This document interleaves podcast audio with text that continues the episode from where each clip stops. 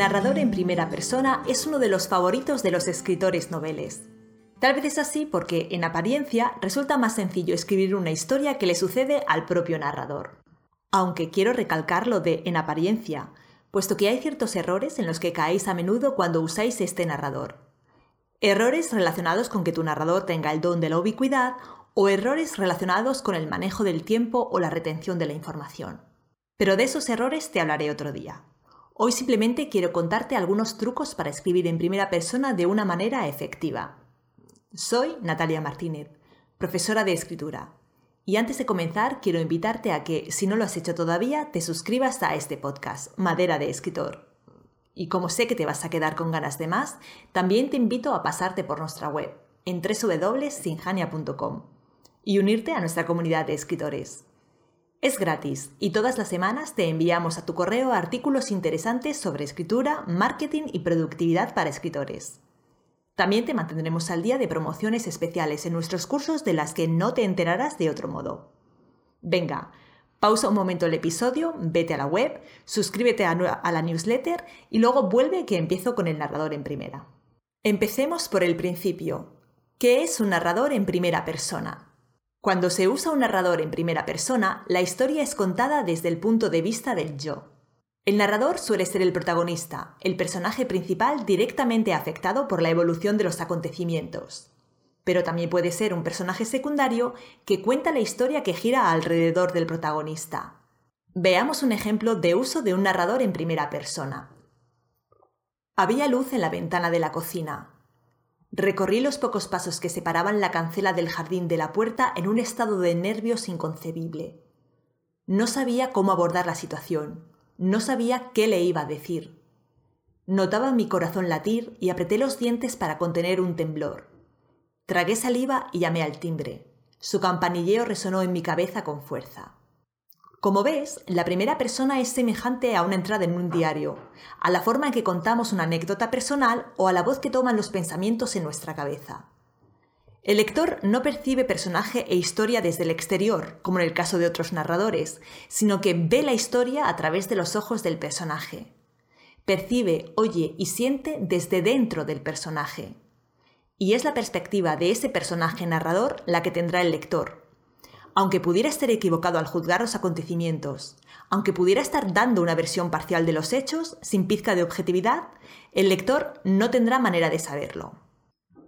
Al escribir en primera persona puedes hacerlo de dos maneras. Usando el presente. La acción y la narración ocurren de forma simultánea, lo que puede aumentar el dinamismo de la historia, pero alterar un poco la perspectiva que da la instancia en el tiempo. No lo veo entre la gente, lo he perdido. La música estridente de los puestos llega a mis oídos. A mi lado una chica se ríe fuerte. A lo lejos diviso su camisa amarilla. Corro hacia allí. O bien, usando el pasado. La narración cuenta una acción que sucedió en el pasado. Es la forma más común de escribir en primera persona. No lo veía entre la gente, lo había perdido. La música estridente de los puestos llegaba a mis oídos. A mi lado una chica se rió fuerte. A lo lejos divisé su camisa amarilla. Corrí hacia allí. Además del tiempo, hay otros factores que debes tener en cuenta si quieres escribir en primera persona tu narración. Por ejemplo, la dosificación de la información, así como la cronología de la historia.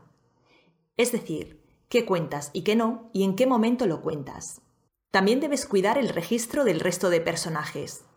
Aunque uses un narrador en primera persona, debes intentar que el resto de personajes no suenen como el narrador. Cuida de darles sus rasgos característicos. Otro factor es la fiabilidad. Un narrador en primera persona es, más que ningún otro, un narrador que puede estar sesgado y contar la historia desde su punto de vista, tal como la vivió él. Por consiguiente, no tiene por qué estar contando exactamente la verdad, sino su versión de los hechos. Debes decidir hasta qué punto será fiable tu narrador. Ahora que ya sabes un poco más sobre el narrador en primera persona, voy a contarte cómo puedes usarlo todavía mejor. Como has visto, escribir en primera persona no resulta complicado en principio. Sin embargo, con frecuencia se cae en el error de usar el narrador como un filtro que separa al lector de la acción, entorpeciendo así la narración. En lugar de permitir que el lector vea la escena a través de los ojos del narrador en primera persona, lo que hacemos es que el lector vea el personaje viendo la escena.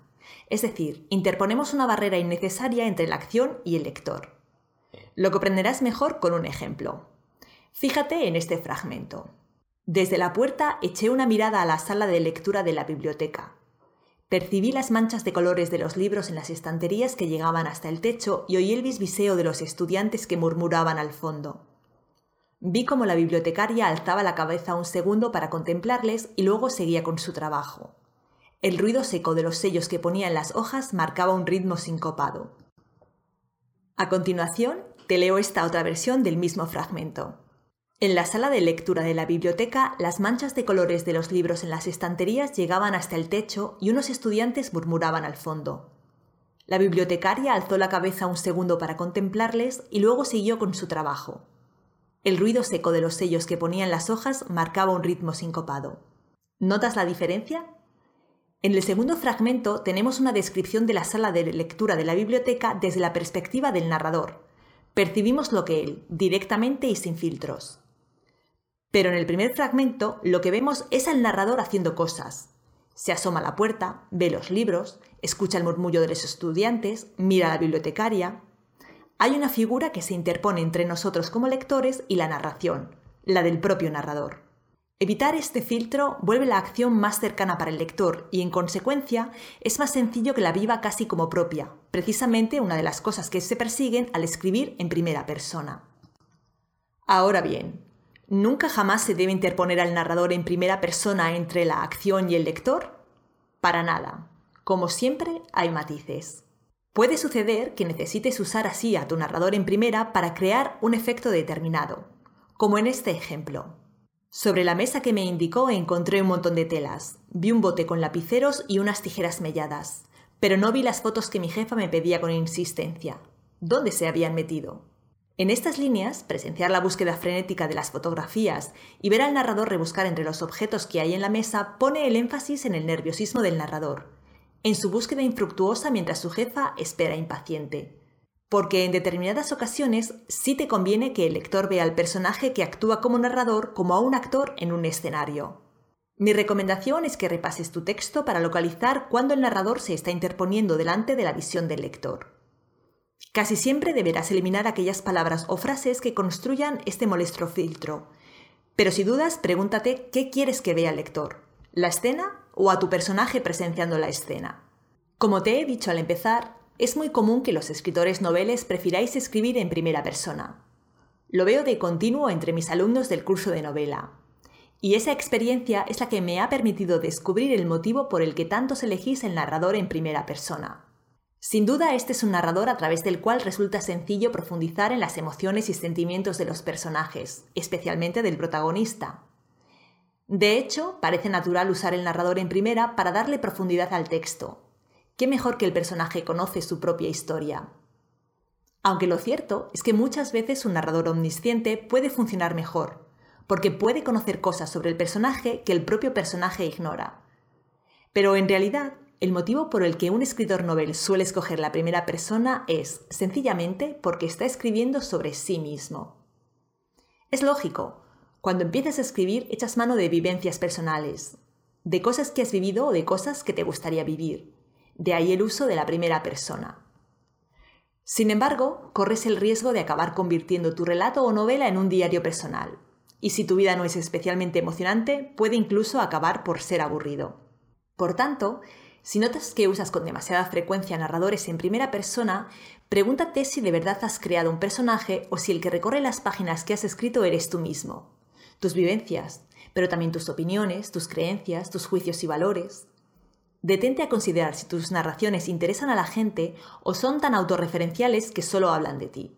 Puede que sea hora de probar con otros narradores, pero también de abrir el foco y escribir algo que no esté basado en tu experiencia personal. Atrévete. Por cierto, que si lo deseas puedo ser tu profesora y trabajar contigo mano a mano para ayudarte a escribir el primer borrador de tu novela. Abajo te dejo el enlace a la página que tiene toda la información sobre el curso de novela que imparto. Espero que este podcast te ayude a mejorar tu escritura. Si te ha gustado, dale pulgares arriba y compártelo. Y ya sabes, suscríbete al podcast para no perderte ningún episodio, que todas las semanas publicamos uno. La semana que viene, Eduardo Molina va a contarte cuál es el protocolo que debes seguir a la hora de contactar con editoriales para enviarle tus originales. Hacerlo bien o hacerlo mal puede marcar la diferencia entre publicar o no, así que no te pierdas lo que Edu tiene que explicarte. Yo me despido por hoy. Te mando un abrazo.